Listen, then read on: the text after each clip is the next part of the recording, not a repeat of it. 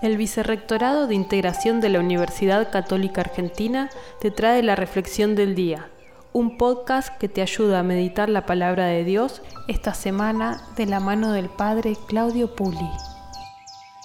Hoy, viernes 22 de octubre, la Iglesia celebra la memoria de San Juan Pablo II y nos invita a meditar el Evangelio de San Lucas, capítulo 12, del versículo 54 al 59.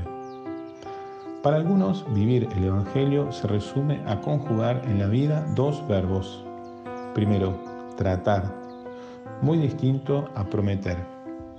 Tratar de vivir día a día el proyecto de vida que Jesús desde nuestra vocación nos propone. Segundo verbo a conjugar, discernir el Evangelio de hoy vemos que Jesús nos invita a saber discernir el tiempo presente.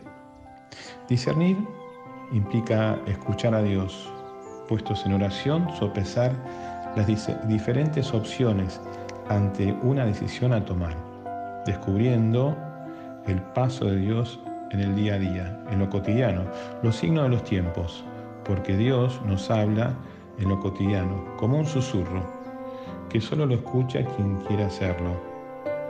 Esto resulta interpelante, desafiante.